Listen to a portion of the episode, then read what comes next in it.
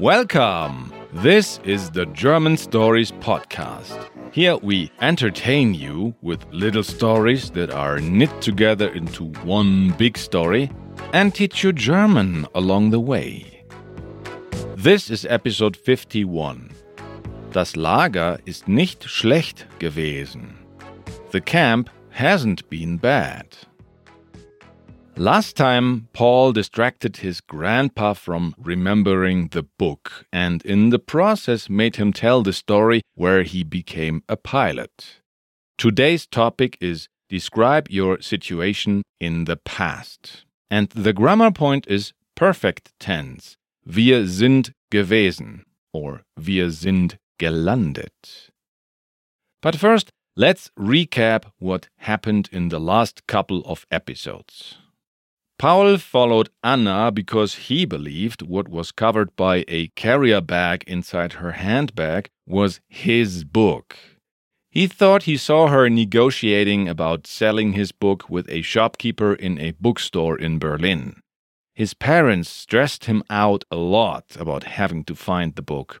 So he lost his head and confronted Anna at the dinner buffet. But he got it all wrong, and she was innocent. Paul had offended all his friends and made a public scene. Even Fritz was now angry at him for letting Anna know he had the info about her criminal record from him. So he had no more friends, celebrated his birthday alone, and got sick. He got a doctor's note but accidentally sent it to his father instead of his boss. And his father never warned him of his mistake. So Paul was fired for being absent without notice. At that moment, he was at a low point in his life and decided to take action. He went to the police station to file a report together with Fritz, who stopped answering him, only to find out that Fritz had become the boss of the theft department and was on vacation. Also, he found out that his father is addicted to phone games. Fritz had kept his promotion and holiday a secret from everybody. So they were shocked when Paul revealed what he found out and started to understand his side a bit better. Now Paul knew Fritz must be the one who stole his precious book. One quick announcement. We had a lot of feedback from listeners just like you, and we'll address the most relevant at the end of this podcast episode. Psst, hey! What you are hearing right now is an ad. If you're listening to us with the ad free player on the German Stories Learning platform, then you. Oh, wait, then you won't even be hearing this, because this is what's been left out there. So I guess this is an ad for ad free podcast episodes. And for our audience awarded dynamic dialogue transcripts get an instant translation of every single word with just one tap on your mobile phone screen. Or activate whole sentence translation in case you understand all the words by themselves, but they somehow make no sense to you when put together.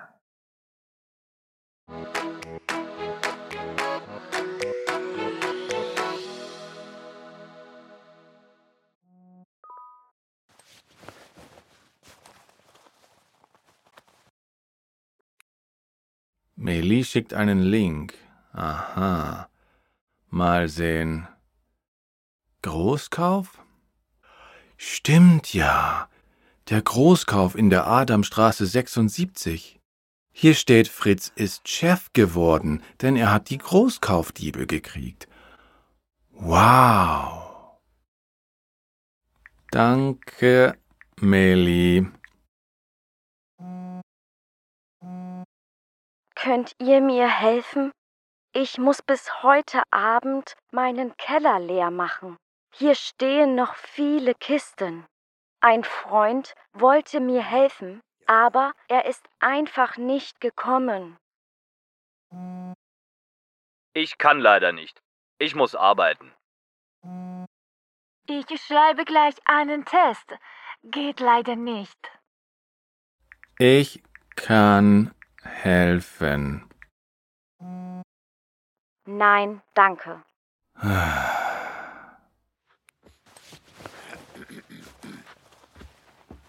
Hier, mein Junge. Mit Milch. Danke. Ah, der Kaffee ist wirklich gut. Wo sind wir gewesen? Die Spitfires sind gekommen. Ja, diese Spitfires. Unser Flugzeug war gleich kaputt. Es gab Feuer und wir sind dann schnell gelandet. Im Wald. Wow. Und wo seid ihr dann gewesen? Im Lager für Kriegsgefangene. Oh. Und wie lange seid ihr da geblieben? Fünf Jahre lang. Bis 1946. Im Lager ist es aber nicht schlecht gewesen. Wir hatten Arbeit, Essen und Bücher. Und sie haben uns sogar Geld gegeben. Sie haben euch bezahlt? Ja, es gab ein Geschäft im Lager. Wow. Ja, aber dann war ich wieder in Deutschland und alles war kaputt. Alle hatten Hunger, viele waren tot oder verletzt. Moment mal. Annas Schulter ist doch verletzt. Anna? Ja, du kennst doch Anna. Sie schreibt, sie muss bis heute Abend ihren Keller leer machen. Aber sie kann doch gar keine Kisten tragen. Ihre Schulter macht Probleme und sie ist allein. Sie braucht meine Hilfe. Na dann musst du Anna helfen, mein Junge. Ja, natürlich. Ich muss weg, Opa. Danke für den Kaffee.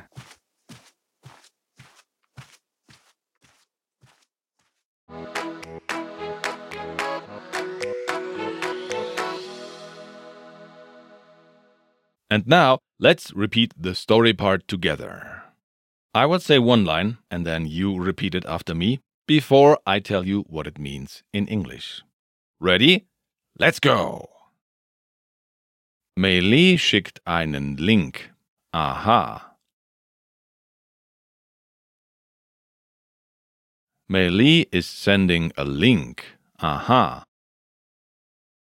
Mal sehen. Großkauf?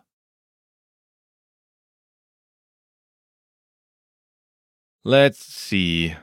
Großkauf? Note, that's the store that was broken into in episode 6.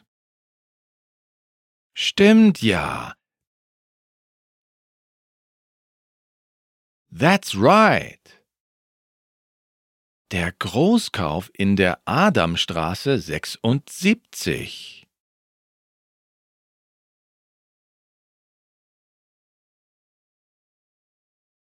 The Großkauf at 76 Adam Street. Hier steht, Fritz ist Chef geworden.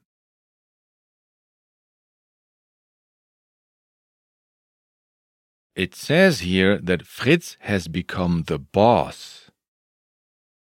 Denn er hat die Großkaufdiebe gekriegt.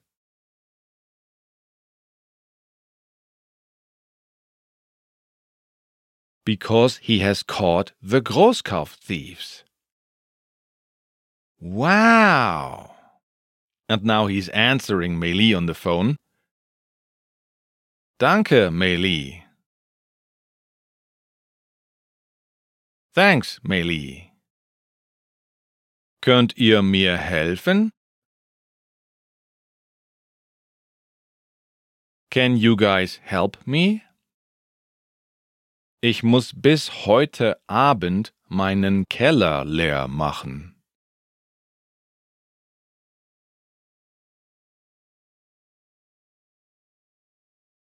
I have to empty my basement by this evening. Hier stehen noch viele Kisten.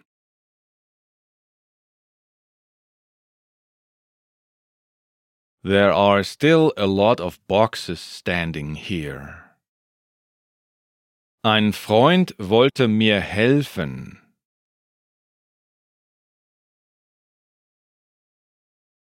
A friend wanted to help me. Aber er ist einfach nicht gekommen.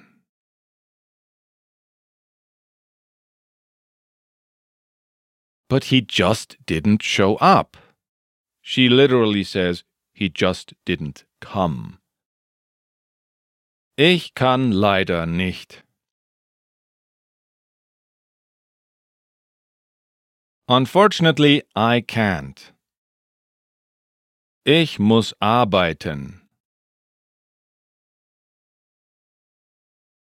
I have to work. Ich schreibe gleich einen Test.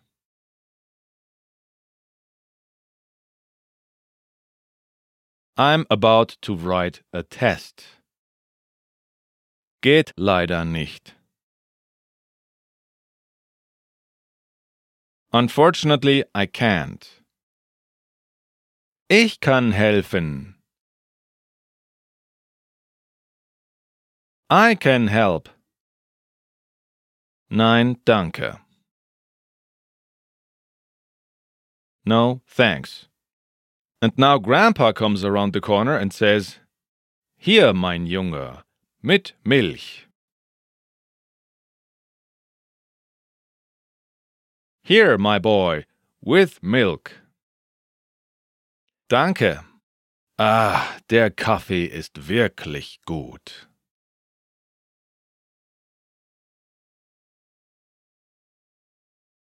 Thank you. Ah, the coffee is really good. Wo sind wir gewesen? Where have we been?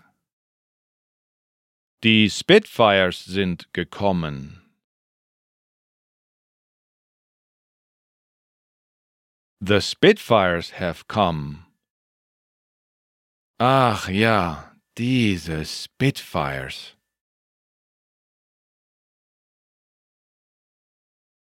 Oh yes, those Spitfires. Unser Flugzeug war gleich kaputt.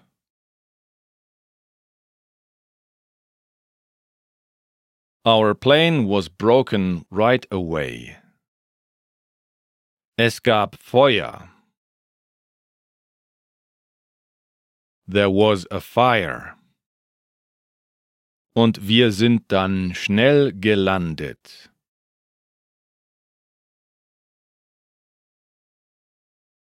And then we have quickly landed.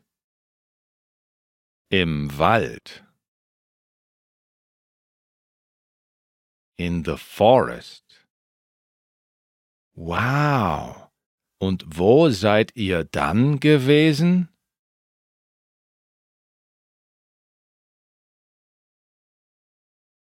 Wow. And where have you been then? Im Lager für Kriegsgefangene.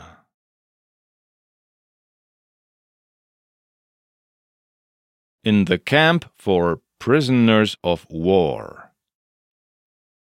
Oh, und wie lange seid ihr da geblieben?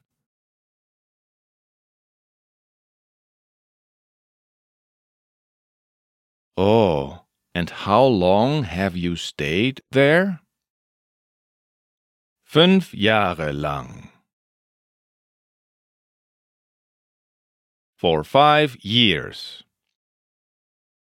Bis 1946.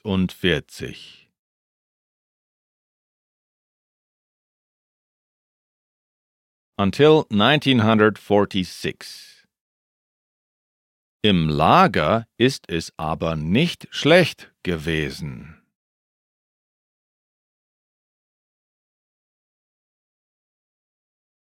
But it hasn't been bad in the camp.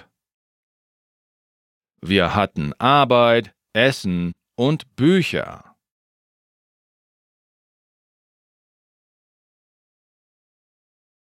We had work, food and books. Und sie haben uns sogar Geld gegeben.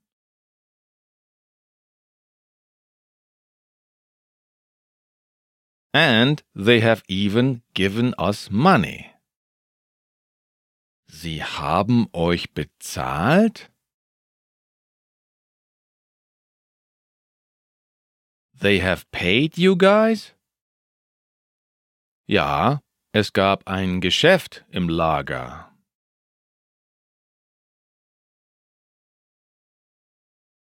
Yes, there was a shop in the camp. Wow. Ja, aber dann war ich wieder in Deutschland.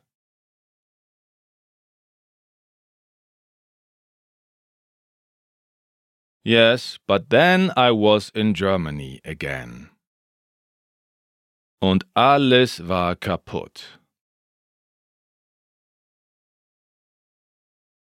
And everything was broken. Alle hatten Hunger. Everyone was hungry. Viele waren tot oder verletzt.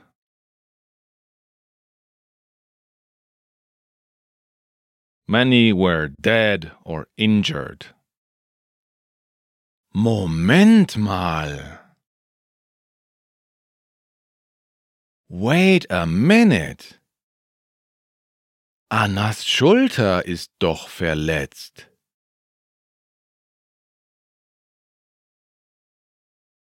Anna's shoulder is injured. Anna? Ja, du kennst doch Anna. Yes, you know Anna. Sie schreibt, sie muss bis heute Abend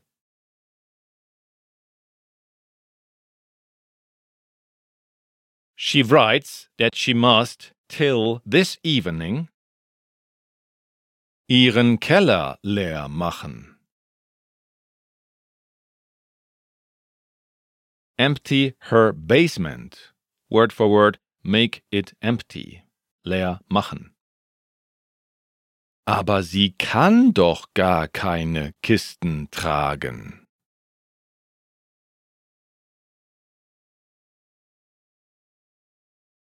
but she can't carry boxes at all.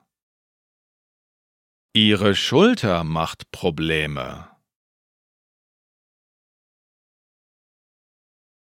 Her shoulder gives her problems. Word for word, her shoulder makes problems. Und sie ist allein. And she is alone. Sie braucht meine Hilfe. She needs my help. Na dann musst du Anna helfen, mein Junge.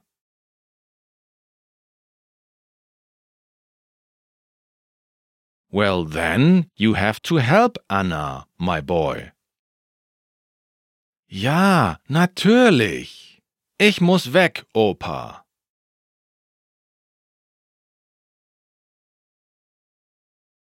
Yes, of course. I have to go, Grandpa. Danke für den Kaffee. Thanks for the coffee. Do you feel that your understanding of German and story parts has improved? If so, then well done. But it's always a good idea to go back and listen again to Paul being let off the hook as far as the book goes and rushing to Anna's help.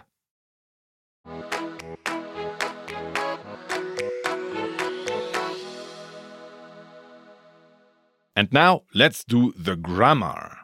We deal with the perfect tense. Wir sind gewesen and wir sind gelandet. So, we use the helping verb haben for most verbs, including all reflexive verbs, but not for all verbs. Let's take a closer look at when we use the helping verb sein, to be. We already covered the verb haben, and we use it in Ich habe es gekauft. I have bought it. Just like for most verbs. We also use it in Er hat sich gefreut. He has been happy. So, sich freuen is reflexive, and we use the helping verb haben in the perfect for all reflexive verbs too. Now for the new info. The helping verb sein, to be. We use it in Wir sind gelandet. We have landed. And we use it for all other verbs of location change too. So landen implies that after you did it, you're not at the same location anymore as before you did it. So your location changed. We also use the helping verb sein in Anna ist sauer geworden. Anna has become angry. So werden is a verb of state change, where you change your state from being normal to being angry, for example. And for verbs of state change, we also use the helping verb sein. And also we say, wir sind gewesen. Gewesen is the participle of sein. So it means we have been. So we use the helping verb sein for the verb sein itself and also for the verb bleiben. There are a couple of points I have to make here. First, you need to understand the unusual concept of having a second helping verb for the perfect tense. Therefore, ihr seid geblieben means you have stayed, not you are stayed.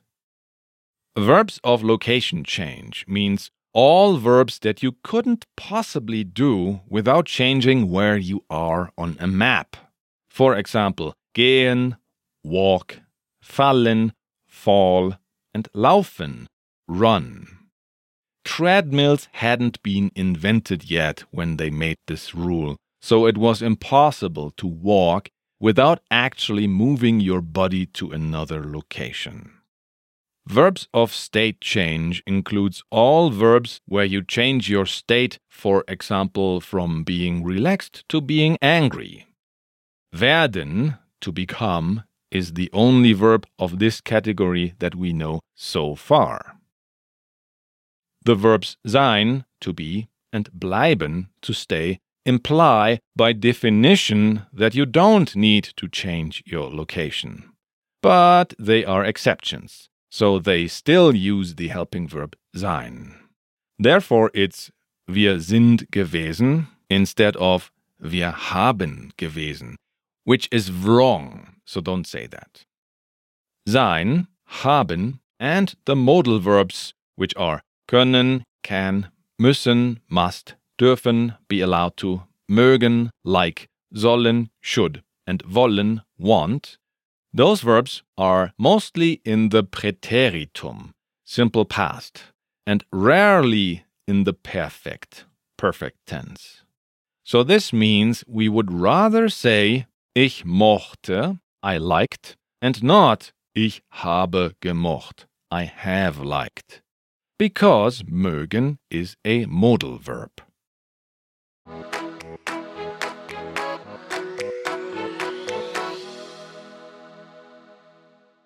We hope you understood what happened in today's story part, but if not, let me explain it to you.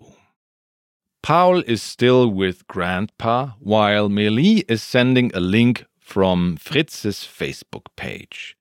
Fritz was promoted because he caught the Großkauf thieves. That must be the reason why he is now the new head of the theft department. Anna writes that she has to empty her basement. She has a deadline, but a friend who wanted to help her just didn't show up. Even though nobody else can step in, she still refuses Paul's help. Grandpa talks about landing his plane in the forest and being a prisoner of war. Paul remembers Anna's shoulder is injured. She cannot carry anything. Grandpa advises him to quickly go help Anna. So he fortunately does not remember to ask Paul about the book. Where are Fritz and the book? Why did he keep his promotion a secret? What will Anna say when Paul comes to help, even though she refused? Well, I have a feeling that we will soon find out. I am Christian Leuschner, and I write, direct, produce, and edit podcast episodes here at German Stories. And I also teach one to one private online lessons. You can learn German together with me in a video call. Go to chris-german.setmore.com. And you can support us by signing up on the German Stories Learning Platform. This is the place where you get a lot of awesome stuff. For example, special extra audios that didn't find their way into the podcast. Go to German-stories.com and join us there just like Peter, Harith, Angelica, Joseph, and Doug did. Thank you guys. I have two quick announcements to make. Some of you think it sounds weird to say minus in a web address, and it probably does sound weird. I found out it should be hyphen or dash. To be honest with you, before German stories, I didn't even know what these two words mean. And I'm trying to limit myself to very simple English here so that our learners who are not very fluent in English can also understand everything.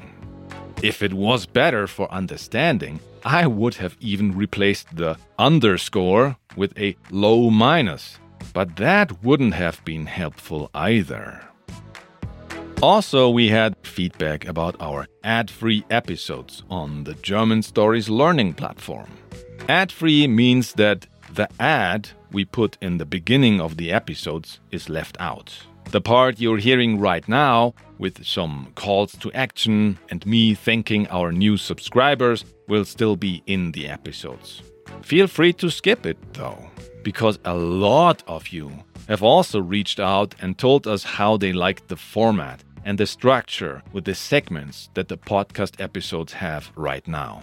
And as they say, never change a winning team. We don't want to disappoint you guys by mixing it up.